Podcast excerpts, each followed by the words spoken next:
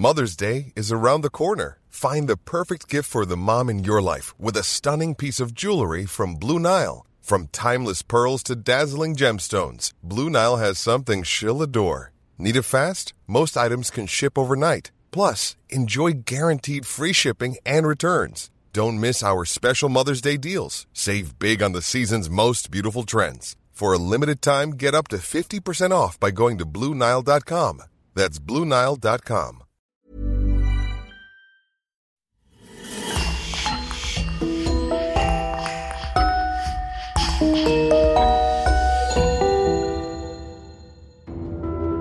Bonjour et bienvenue à tous pour une nouvelle affaire criminelle. Avant de commencer, permettez-nous de remercier chaleureusement Marine Bonnemer et Léo Brèche qui sponsorisent l'émission de cette semaine grâce à son abonnement VIP sur lecoinducrime.com. N'oubliez pas que vous pouvez aussi simplement et rapidement débloquer des dizaines d'épisodes inédits en vous abonnant directement sur Apple Podcasts. C'est important pour nous car, comme vous le savez, le coin du crime survit à 100% grâce à nos auditeurs. Imaginez que vous puissiez gagner près d'un million de dollars pour chaque année passée en prison, avec la certitude que vous sortirez probablement dans la fleur de l'âge. Accepteriez-vous ce marché? Plus spécifiquement, supposez que vous puissiez vivre comme une vedette derrière les barreaux, avec un accès à la prison presque total, des invités libres d'aller et venir à leur guise, des téléphones portables, la télévision, des plats gastronomiques et du bon vin à manger et à boire. Le marché vaudrait-il alors 20 ans de votre vie? Pour le meurtrier en série Charles Sobrage, l'idée de finir ses vieux jours à Paris et de gagner 15 millions de dollars pour un film basé sur sa vie valait la peine de passer plus de deux décennies dans une prison indienne notoirement corrompue.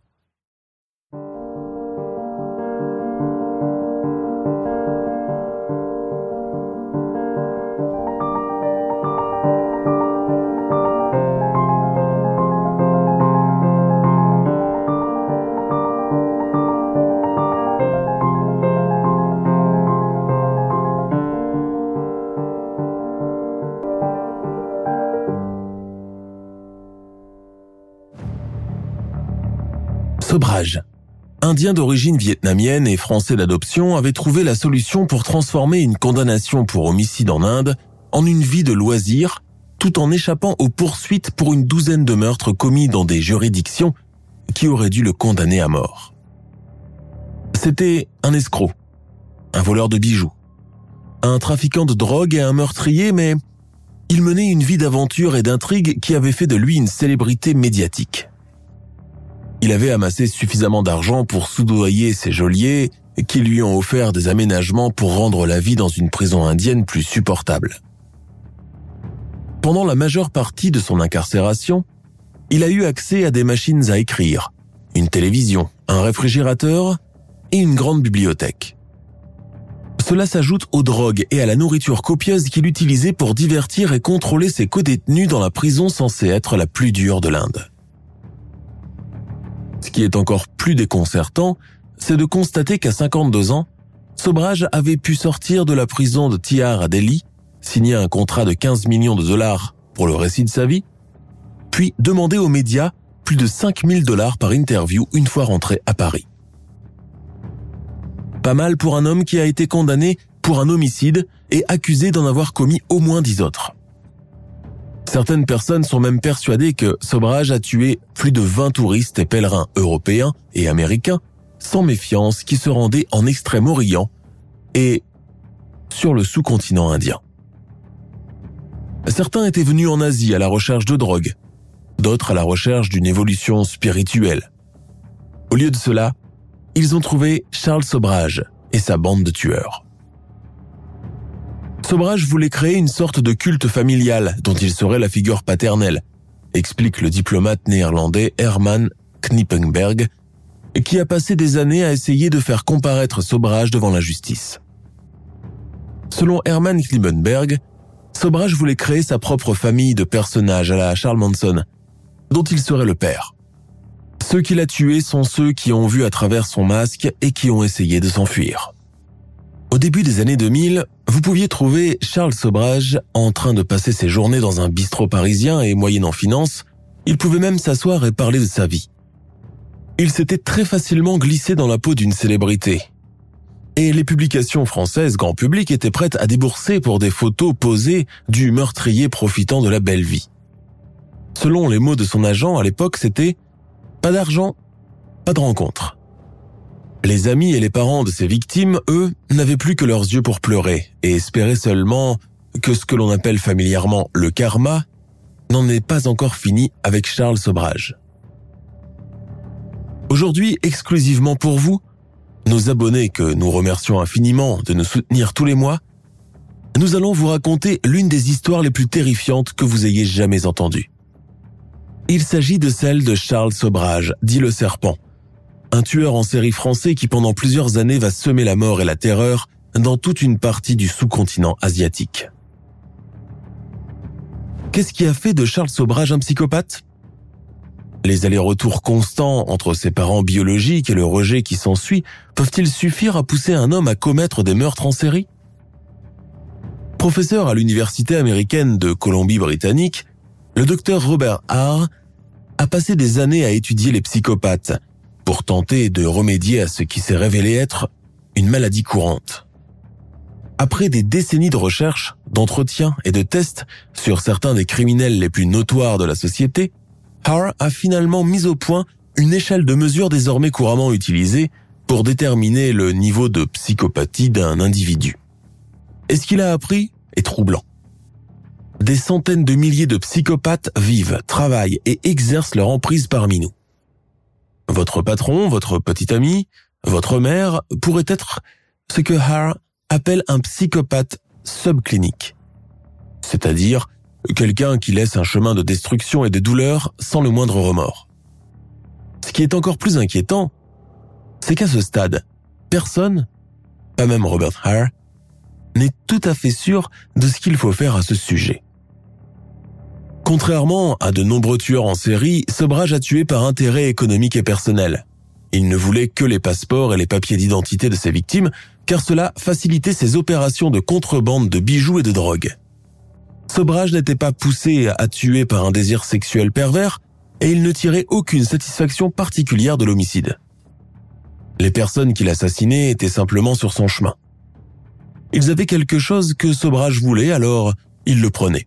Si j'ai tué ou ordonné des meurtres, c'était uniquement pour des raisons professionnelles, comme un général de l'armée, a d'ailleurs déclaré Sobrage au journaliste Richard Neville lors de son procès en Inde. Le psychologue Paul Babiak attribue au psychopathe un trio de motivations. La recherche de sensations fortes, un désir presque insatiable de gagner et la propension à blesser les autres. Ils sautent sur n'importe quelle occasion qui leur permet de faire ces choses, dit-il. Si quelque chose de mieux se présente, ils vous laisseront tomber et passeront à autre chose. Lors de l'une des premières rencontres de Charles Sobrage avec le crime, il a un jour expliqué à sa mère qu'il pouvait toujours trouver un idiot pour faire ce que je voulais.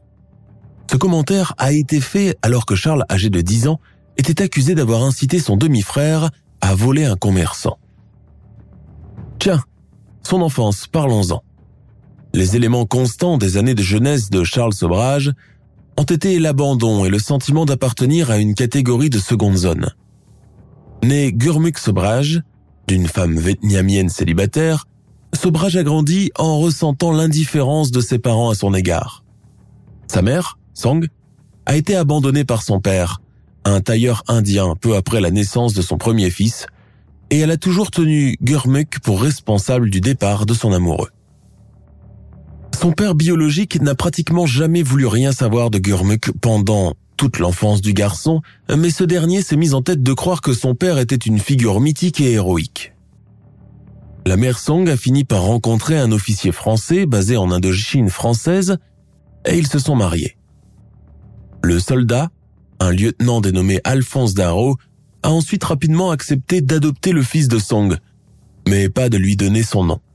Darrow a toujours été aimable avec Sobrage, mais à mesure que d'autres enfants naissent de Darrow et de Song, Gourmuk a commencé à se sentir de plus en plus étranger dans sa propre maison.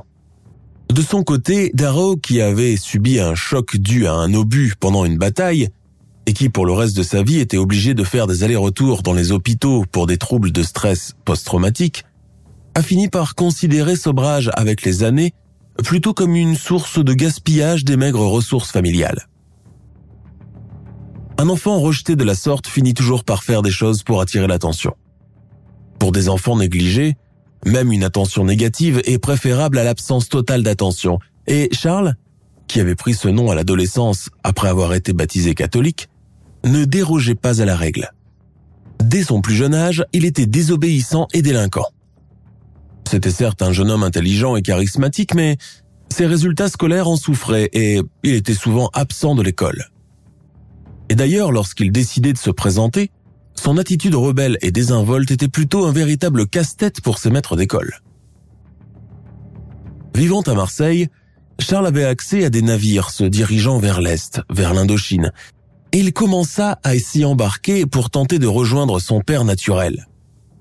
Plusieurs fois, le garçon réussit à quitter Marseille, mais à chaque fois, il fut découvert en mer et ramené au port. Ce qui, à chaque fois, coûtait cher à sa mère ou à son père, selon la personne qui réussissait à être convaincue de payer le voyage du garçon. Charles fit ainsi plusieurs tentatives d'aller-retour entre l'Orient et l'Europe, ne se sentant chez lui nulle part. La prise de conscience que ses parents espéraient n'aura cependant jamais eu lieu, car partout où Charles allait, il emportait sa personnalité psychopathe. Il était hors de contrôle et à la fin de son adolescence, sa famille ne voulait plus le tirer d'affaire. L'année 1963 sera la première de nombreuses années passées derrière les barreaux pour Charles Sobrage, et croyez-moi, il s'est rapidement adapté à la vie en prison. Le monde carcéral était brutal et cruel, et un petit adolescent à moitié asiatique comme Charles aurait dû être de la chair fraîche pour les prédateurs en prison. Cependant, Charles connaissait le karaté et y avait recours pour se défendre et tenir à distance toute personne mal intentionnée. La prison de Poissy, où il se trouvait, près de Paris, était un endroit terrible. Construite au XVIe siècle pour servir de couvent, elle a été transformée en prison par les agnostiques de la Révolution française. De hauts murs de pierre séparaient les prisonniers du monde extérieur et les cellules individuelles étaient si petites qu'elles ne servaient qu'à dormir.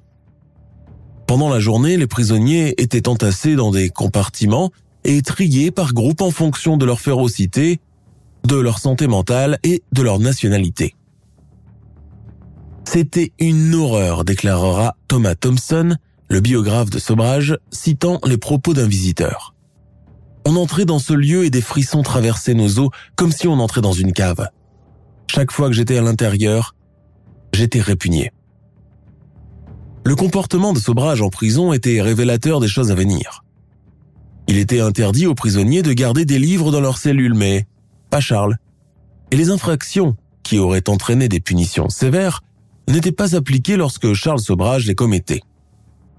De plus, il se présentait comme si pitoyable qu'il attira l'attention particulière de l'un des bénévoles qui visitait les prisonniers. Cet homme, Félix Descogne, était un jeune homme riche qui venait à Poissy chaque semaine pour aider les prisonniers à rédiger leurs courriers, résoudre des problèmes juridiques simples et leur tenir compagnie. Charles s'est rapidement attaché à Félix qu'il a traité comme un sauveur et un modèle. Les deux hommes se sont liés d'amitié pendant l'emprisonnement de Charles et Félix a fourni à Charles des livres, une stabilité émotionnelle et des encouragements nourris et quotidiens car le jeune homme passait désormais ses journées à Poissy.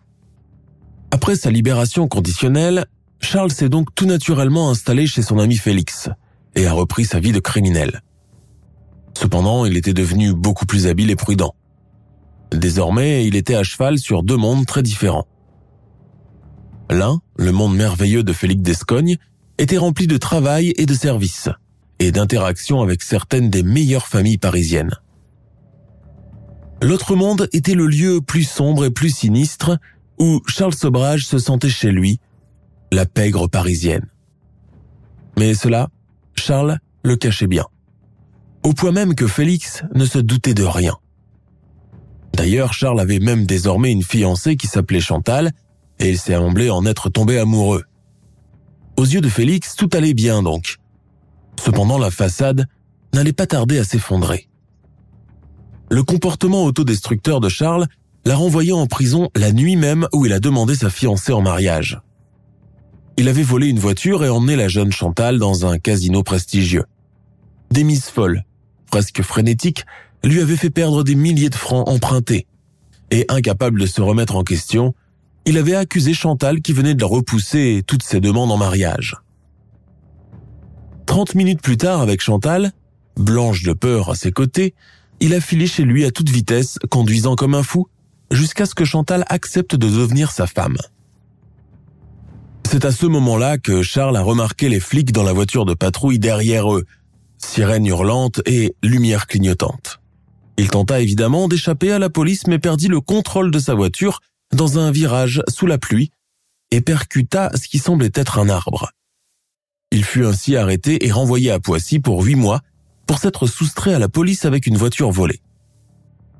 Au moment de sa condamnation, Félix, désormais désabusé, écrit un message d'avertissement au juge, dans lequel il demandait qu'un suivi psychologique obligatoire fasse partie de toute sentence. Il appuya sa demande en énumérant certains des comportements problématiques de Sobrage. Il exploite à 100% les faiblesses de ceux qui l'entourent. Il a une petite conscience, si tant est qu'il en ait une. C'est une personne certes capable de politesse, mais de manière calculée. Il se montre sinon impulsif et agressif, termina Félix. Chantal est une belle jeune femme parisienne qui vit encore chez ses parents lorsqu'elle rencontre Charles Sobrage lors d'une soirée. Elle est immédiatement séduite par ce jeune homme érudit et fortuné qui lui raconte ses aventures en Orient et à Dakar et sa famille riche et fictive à Saïgan. Il parle comme un poète et fait la cour à la jeune Chantal malgré la désapprobation initiale de ses parents à l'égard du nouveau galant de leur fille. En effet, son père, un catholique français traditionnel, ne voulait pas accepter que sa fille épouse un métis vietnamien, et cela même s'il affirmait que sa famille était riche au Vietnam. Mais Chantal est sous le charme et lorsque Sobrage est renvoyé en prison pour huit mois supplémentaires, elle le soutient, fait vœu de chasteté et dit à ses amis et collègues de travail que son petit ami a été appelé par l'armée. Lorsqu'il est libéré huit mois plus tard, Sobrage s'est constitué un joli pécule grâce à une série d'escroqueries.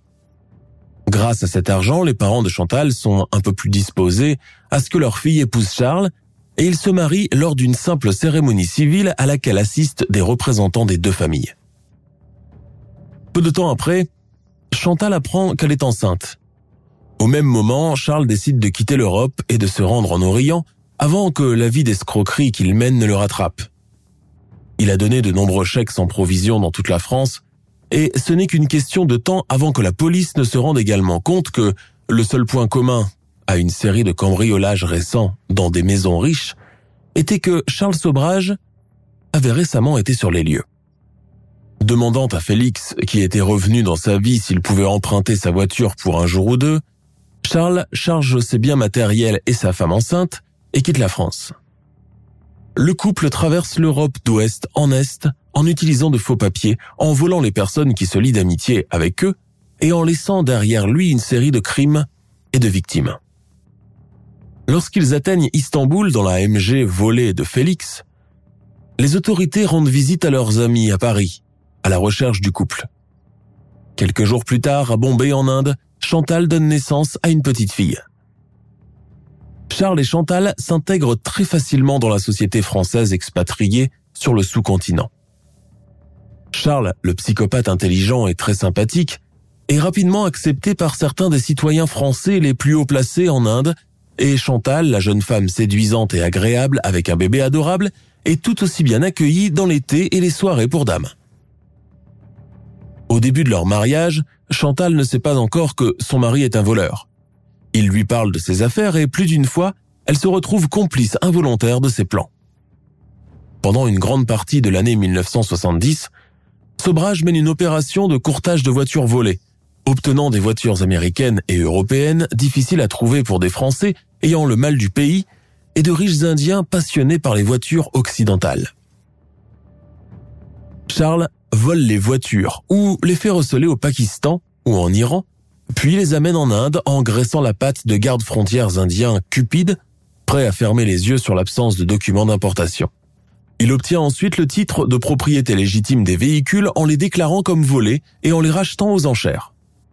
Plus tard, il les vend à des amis reconnaissants et empoche de gros profits. La seule faiblesse de Charles semble être le jeu compulsif, et cette addiction va entraîner sa deuxième série de démêlés avec la justice et finalement sa chute. Charles perd beaucoup d'argent au casino de Macao, ce qui met littéralement sa vie en danger face aux collecteurs des casinos qui sont beaucoup plus impitoyables que leurs homologues américains et européens. Heureusement, Charles rencontre un Français qui a un plan pour obtenir assez d'argent pour que Charles puisse payer ses dettes, mais également pour vivre assez confortablement pendant un certain temps. Voler une bijouterie. Hmm. Charles aurait dû le savoir. Le vol de la bijouterie était voué à l'échec dès le départ. S'introduisant dans une chambre d'hôtel située au-dessus de la bijouterie de l'hôtel Ashoka à Delhi, en Inde, Charles et son équipe avaient l'intention de trouer le sol de l'hôtel et de descendre dans le magasin pendant la nuit. Mais après trois jours de forage sans grand résultat, il était clair que le plan échouerait. Désespérés, les criminels attirent alors dans la chambre le propriétaire du magasin, parfaitement inconscient du forage en cours au-dessus de sa tête, sous prétexte de rencontrer un riche client. Sobrage obtient les clés du magasin sous la menace d'une arme et commence à vider les caisses. S'enfuyant vers l'aéroport de Delhi avec un sac rempli de pierres précieuses volées, Charles sera contraint d'abandonner son butin à la douane lorsqu'il apprend que la police est prévenue et a bouclé l'aéroport. Pour ne pas se faire attraper, il se débarrasse alors du sac contenant 10 000 dollars en liquide et des tonnes de bijoux et rentre à Bombay les mains vides. Immédiatement après son arrivée à Bombay, il reprend son arnaque de vol de voiture. Peu après, il est arrêté par la police dans un véhicule volé et sur la base d'une identification par témoin oculaire, il est confondu pour la tentative de vol de bijoux à l'hôtel. Emmené manu militari à la prison de Bombay, Tiar, il refuse de se laisser abattre et organise alors la première de ses évasions spectaculaires. Prétextant un ulcère violent qui saignait, Charles est emmené dans un hôpital local où on lui a diagnostiqué une appendicite, alors qu'il n'avait rien. Se remettant d'une opération inutile, Charles convainc Chantal de l'aider à s'échapper de l'hôpital en droguant son gardien. Chantal se glisse ensuite sous les couvertures du lit de Charles qui s'enfuit et prend elle-même une dose de chloroforme pour dissiper les soupçons qu'elle avait conspiré pour aider son mari à s'échapper. Charles est cependant arrêté peu après, et Chantal, qui, malgré toutes ses tentatives, ne parvient pas à convaincre la police de son innocence, est également placée en détention. Les deux réussissent finalement à payer leur caution et ils décident immédiatement de fuir l'Inde. À Kaboul, en Afghanistan, Charles subvient aux besoins de sa femme et de son enfant en organisant des escroqueries et en détroussant les hippies venus d'Europe par la route du hashish. Les sobrages vivent confortablement à Kaboul, mais Charles est bientôt pris d'une envie de voyager et emmène sa famille à l'aéroport. Il a cependant négligé de payer les deux mois de loyer de l'hôtel et se fait immédiatement arrêter par la police afghane. Une fois de plus, il complote une évasion. Dans les prisons afghanes, les détenus sont chargés de se procurer leur propre nourriture en employant des coursiers, souvent de jeunes mendiants. Si un détenu n'a pas d'argent, il meurt de faim. Charles fait en sorte que son coureur achète une seringue avec laquelle il prélève son propre sang et le boit, faisant croire qu'il a un ulcère. Emmené à l'hôpital, il a réussi à droguer son gardien une fois de plus et à fuir en Iran. Pendant l'année qui suit, il parcourt l'hémisphère oriental de manière éparse, sans jamais s'installer nulle part assez longtemps pour éveiller les soupçons de la police, bien qu'il continue à se financer par le petit banditisme. Il voyage souvent avec jusqu'à 10 passeports, certains achetés, d'autres volés, et aucun ne porte le nom de Charles Sobrage. Charles change d'identité au pied levé en fonction du passeport qu'il détient. Il dira plus tard à la police qu'en 1972-1973, il a voyagé à Karachi au Pakistan, à Rome, à Téhéran, à Kaboul, en Yougoslavie, en Bulgarie et jusqu'à Copenhague. Abandonnant sa famille à Kaboul, Charles voit aussi son mariage prendre fin. La loyale Chantal, qui a désormais son propre dossier dans l'énorme base de données d'Interpol, en a assez de son mari criminel et rentre en France. Une fois là-bas, elle prie pour ne plus jamais revoir Charles Sobrage. Au moment où Chantal s'enfuit à Paris, les endroits où Charles Sobrage peut se rendre deviennent rapidement limités. Il est rejoint à Istanbul par son jeune frère André qui devient un participant actif aux escroqueries de Charles. Il réalise quelques petites casses en Turquie, puis s'enfuit en Grèce et vole quelques touristes à Athènes avant d'être arrêté après un petit vol de bijoux. Charles a misé sur l'espoir que les Grecs et les Turcs, ennemis historiques, ne partageraient jamais d'informations entre eux sur les deux frères qui s'en prenaient aux touristes. Mais en fin de compte, André va payer cher son désir insensé de suivre son frère.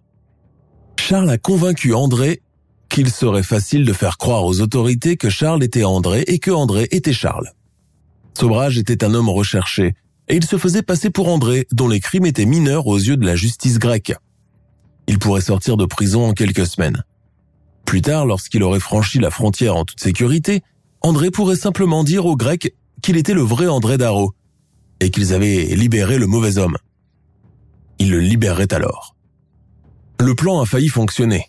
Mais lorsque les Grecs décidèrent d'inculper et d'emprisonner les deux hommes, même André, Charles décida de s'évader. Il utilisa sa ruse habituelle. Il feignit la maladie, réussit à s'échapper d'une camionnette de police le transportant à l'hôpital et disparut. Quelques jours plus tard, il était à Beyrouth au Liban. Il appela Félix Descogne pour avoir des nouvelles de Chantal et Choubra. Félix lui annonça qu'elle avait obtenu le divorce, s'était remariée avec un Américain et qu'elle était partie vivre avec lui aux États-Unis en emmenant leur fille. À la fois désespéré et en colère, Sobrage décida de repartir en Asie où il était pourtant recherché par les polices de plusieurs pays. André, lui, se rendit chez le directeur de sa prison et lui révéla qu'ils avaient laissé échapper Charles Sobrage et non André Darro. Malheureusement pour lui, les Grecs, vexés d'avoir été utilisés et manipulés, décidèrent d'expulser André vers la Turquie où les lois sont beaucoup plus sévères. André fut jugé, reconnu coupable de vol et condamné à 18 ans de travaux forcés. Son frère croupissant dans une prison turque, Charles s'enfuit vers l'Est. Il sillonne l'Inde, le Cachemire, l'Iran et le Proche-Orient en organisant des escroqueries et des fraudes à petite échelle. Son modus operandi typique consiste à se faire passer pour un mystérieux et riche négociant auprès de touristes francophones ou anglophones, à se lier d'amitié avec eux, puis à les utiliser comme passeurs de bijoux ou leur voler leur argent, leur passeport et leurs billets de voyage. Pendant qu'il met au point ce plan, il rencontre la femme qui deviendra sa plus proche confidente et complice. Elle s'appelle Marie Leclerc. Elle est canadienne et elle est venue en Orient en quête d'aventure. Eh bien, elle va en trouver avec Charles Sobrage. Charles a rencontré Marie alors qu'elle faisait du tourisme et a réussi à la convaincre de le rejoindre à la fin de ses vacances. Mais lorsque Marie retourne en Orient après des mois de séparation, elle est choquée de découvrir qu'il s'est lié avec une Thaïlandaise nommée May, qu'il décrit comme sa secrétaire. L'amour de Marie pour Charles était pathologique. Elle était incapable de voir le mal en lui et était même prête à supporter ses tromperies. Charles réussit donc très facilement à convaincre Marie de devenir sa complice.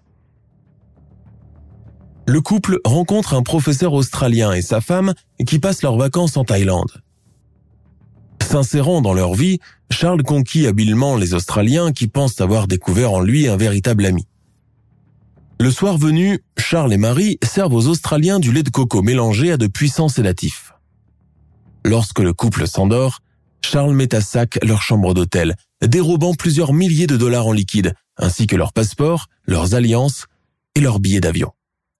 Tout comme un autre homme, Charles Manson l'avait fait quelques années auparavant au Span Ranch de Californie aux États-Unis, Sobrage commence à construire une sorte de famille dont il est le chef incontesté.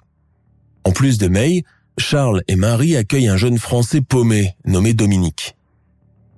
Pendant plusieurs jours, Charles lui administre subtilement suffisamment de poison pour que Dominique soit atteint de ce qui semble être une dysenterie. En réalité, Sobrage empoisonne Dominique pour le déstabiliser et le rendre dépendant. Une fois que Dominique montre ostensiblement qu'il pense être redevable à Charles et que le garçon accepte sa position, son rétablissement s'accélère étonnamment. Charles ajoute ensuite deux autres jeunes hommes, Yannick et Jacques, anciens officiers de police dans les colonies françaises. Plutôt que de les empoisonner, il les séduit avec du vin et des chansons, et alors qu'il profite d'une nuit en ville avec Marie, Charles s'éclipse et vole leurs passeports et toutes leurs économies. Ne vous inquiétez pas, assure-t-il aux deux jeunes gens affolés. ils peuvent rester avec lui le temps de se procurer de nouveaux passeports à Bangkok. Toute rémunération sera déterminée plus tard. La dernière addition au cercle de Charles est un jeune Indien nommé Ajay Chaudhuri. Aussi insensible que Charles, Ajay devient rapidement son lieutenant et l'accompagne partout.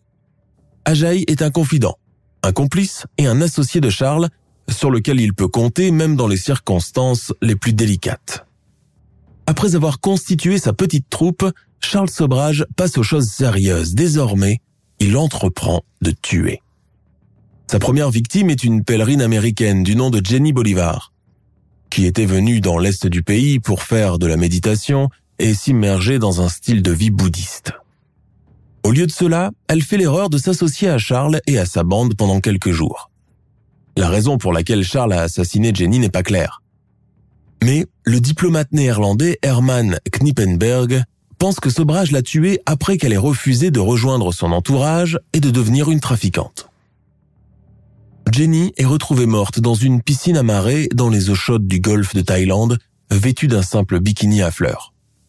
Dans un premier temps, il a semblé que la belle jeune femme s'était noyée après une nuit de consommation de hashish et de bière. Mais des mois plus tard, lorsqu'une autopsie a été pratiquée, les preuves médico-légales ont montré que quelqu'un avait clairement maintenu sa tête sous l'eau jusqu'à la noyade. La victime suivante était un jeune juif séfarade nomade, Vitali Hakim, qui, comme Jenny, était venu en Asie à la recherche du sens de la vie, mais qui est tombé dans le piège de Charles et a trouvé la mort. Vitali s'était installé dans l'entourage et était resté plusieurs jours. Il avait accompagné AJ et Charles lors d'une excursion dans une station balnéaire voisine du golfe de Thaïlande et, selon Charles, avait choisi de rester avec des amis qu'il avait rencontrés là-bas. Lorsqu'ils apprennent la nouvelle, Yannick et Jacques, les deux Français qui vivaient avec Charles et sa bande sans se douter de rien, sont perplexes. Car Vitali avait laissé tous ses vêtements dans une armoire de l'appartement et avait remis son passeport et ses chèques de voyage à Charles pour qu'il les garde en lieu sûr. Quelques jours plus tard, un corps horriblement brûlé est retrouvé sur la route de Pattaya, la destination de villégiature de Charles, Vitali et Ajay. Le corps de l'homme porte des traces de coups, mais il est clair pour la police que le pauvre homme était vivant lorsqu'il a été aspergé d'essence et brûlé. La police a supposé que l'homme avait été attaqué par des bandits thaïlandais et tué. Elle n'a pas fait le lien entre ce meurtre et la mort de Jenny Bolivar. En décembre 1975, un ami de Vitali Hakim arrive en Thaïlande pour le chercher. Son hôtel lui apprend qu'Hakim était parti plusieurs semaines auparavant et n'était jamais revenu. Vitali avait cependant laissé un message pour sa petite amie et a ainsi, involontairement, attiré une autre victime dans la toile meurtrière de Charles, Charmaine Carou, petite amie de Vitali et citoyenne française, est retrouvée morte dans des circonstances presque identiques à celles de la mort de Jenny. Apparemment, elle a retrouvé la trace de Vitali auprès de Charles Sobrage et a commencé à poser un peu trop de questions. Des mois plus tard, lors d'une autopsie, les autorités découvrent que Charmaine a été étranglée et non noyée et qu'elle a été étouffée avec une telle force que les os de son cou se sont brisés. Deux couples seront les prochaines victimes de Charles. Bien que séparés par le temps et l'espace, ils allaient partager le même sort horrible aux mains de l'homme que la police avait désormais surnommé le serpent. Eng Bintanja et sa fiancée, Cornelia Koki Emker, étaient des étudiants néerlandais qui voyageaient en Asie du Sud-Est lorsqu'ils ont rencontré Charles Sobrage à Hong Kong. Ce dernier s'est présenté comme Alain Dupuis, un marchand de pierres précieuses, et a rapidement sympathisé avec les deux Néerlandais économes. Agréable et sympathique, Charles vend à Coquille une bague en saphir pour seulement 1600 dollars et les invite dans sa villa luxueuse à Bangkok. Il doit partir avant eux, dit-il, mais on verra une voiture et un chauffeur les accueillir à l'aéroport. Hunk et Coquille connaissent rapidement le même sort que tant d'autres tombant d'abord mystérieusement malade, et ensuite commençant à récupérer dans l'appartement de Charles. Charles prend particulièrement soin du couple néerlandais, enfermant leurs objets de valeur dans son coffre-fort ainsi que leur passeport. La nuit où la petite amie de Vitali, Charmaine Carou, apparaît dans l'appartement de Charles, Hank et Cocky sont rapidement expulsés de l'immeuble malgré leur maladie. Personne n'interroge Charles et Ajay lorsqu'ils sont revenus peu de temps après, sentant l'essence et couverts de terre. Charles ne donne aucune explication, mais Dominique et les deux anciens flics commencent à avoir des soupçons.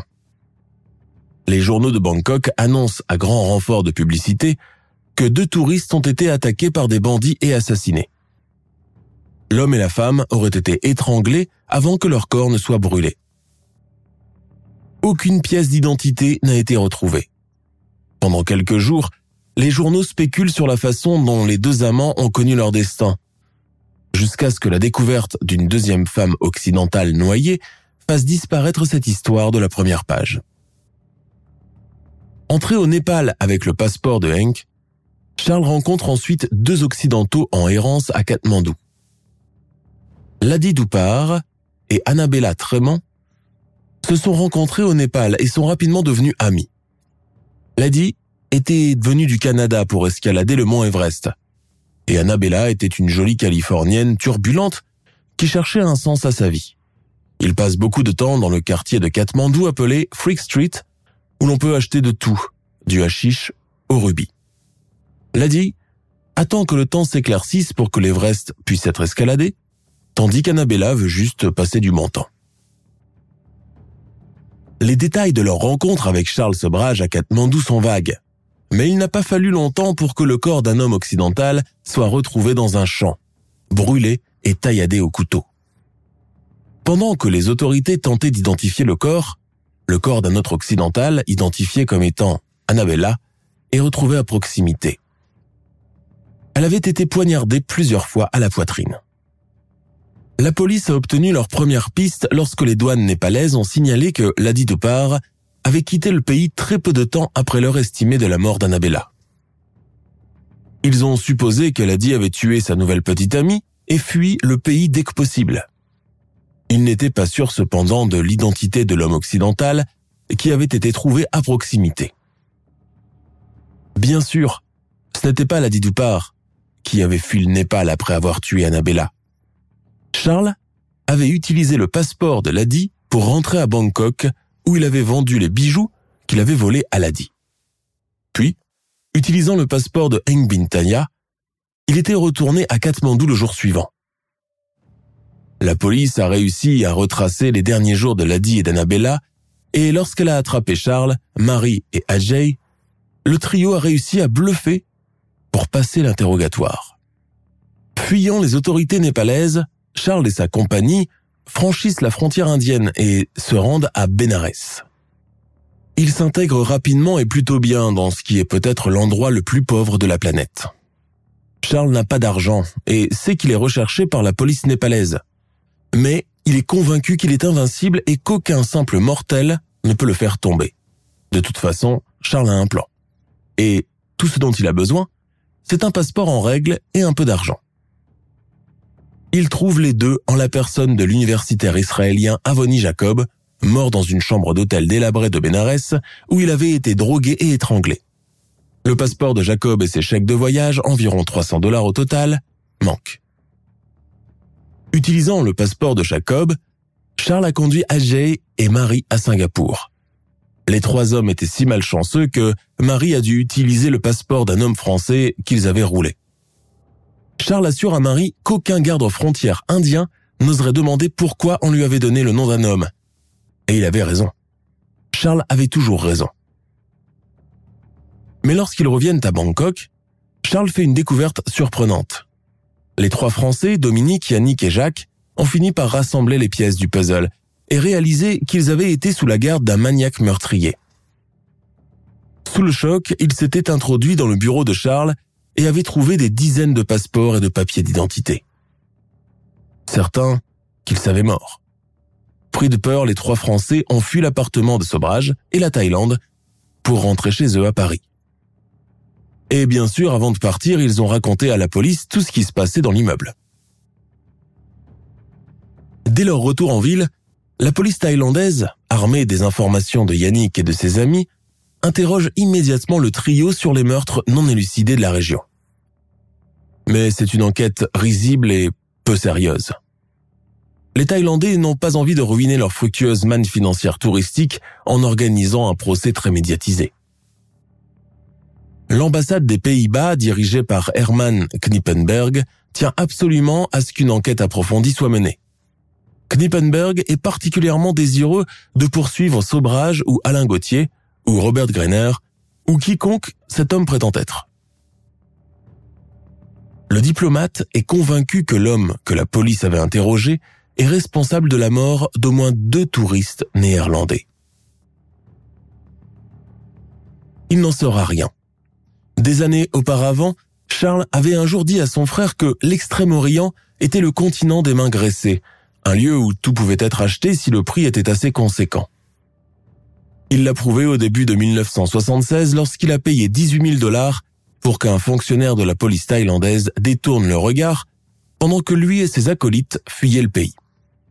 Il s'arrête brièvement en Malaisie où Charles envoie Ajay dans les villes minières pour se procurer des pierres précieuses.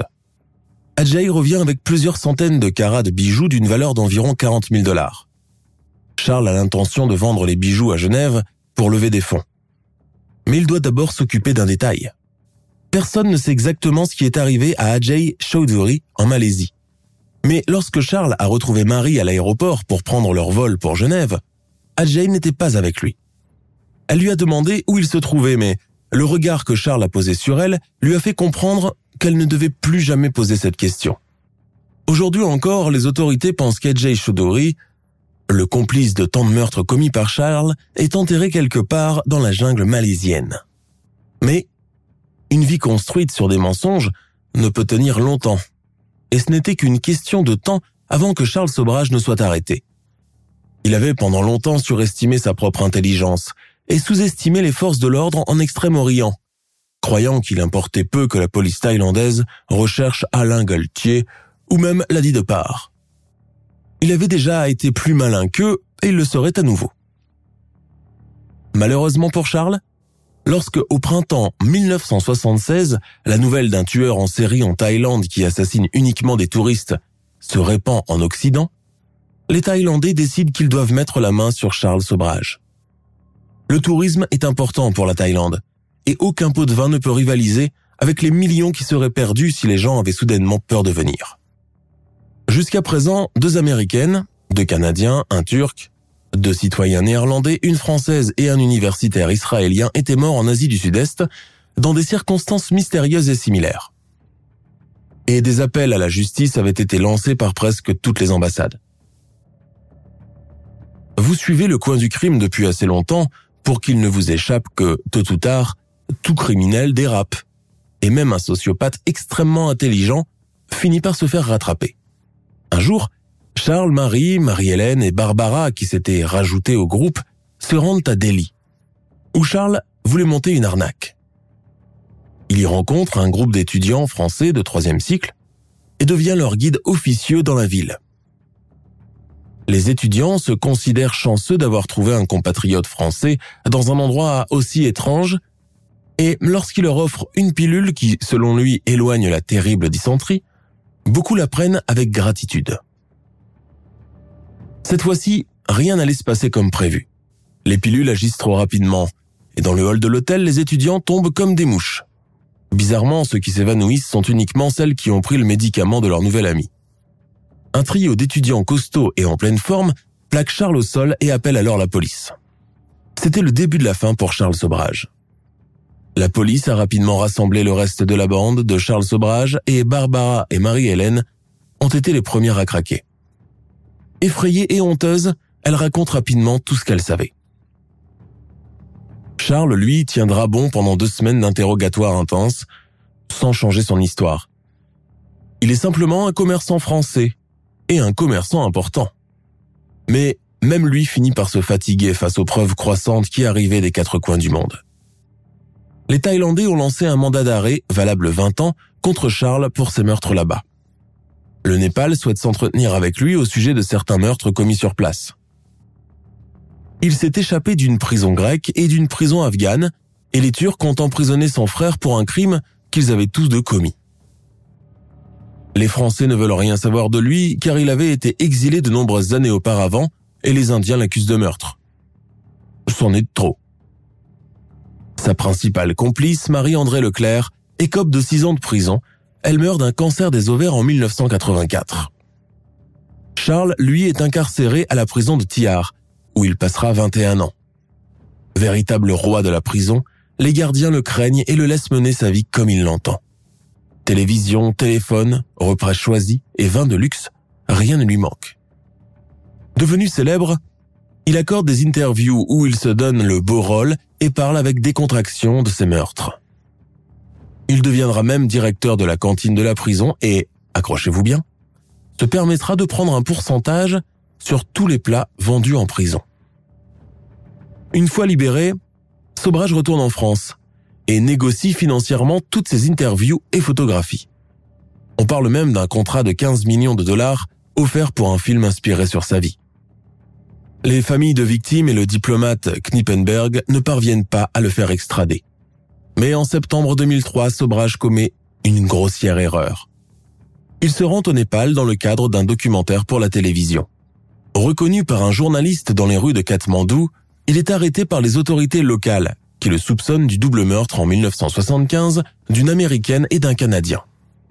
Aujourd'hui, il s'y trouve toujours. Pourquoi s'est-il rendu au Népal alors qu'il menait la grande vie à Paris? Bêtise ou égo surdimensionné? La question reste posée.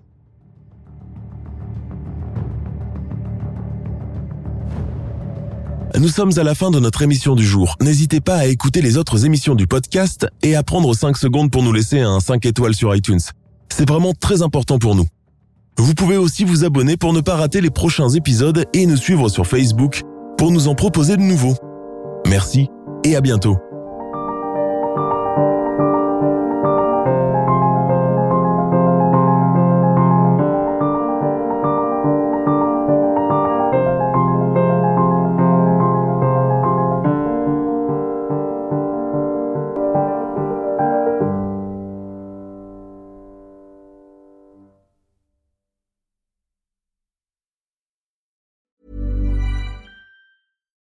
Hi, I'm Daniel, founder of Pretty Litter. Cats and cat owners deserve better than any old fashioned litter. That's why I teamed up with scientists and veterinarians to create Pretty Litter. Its innovative crystal formula has superior odor control and weighs up to 80% less than clay litter. Pretty Litter even monitors health by changing colors to help detect early signs of potential illness. It's the world's smartest kitty litter. Go to prettylitter.com and use code ACAST for 20% off your first order and a free cat toy. Terms and conditions apply. See site for details.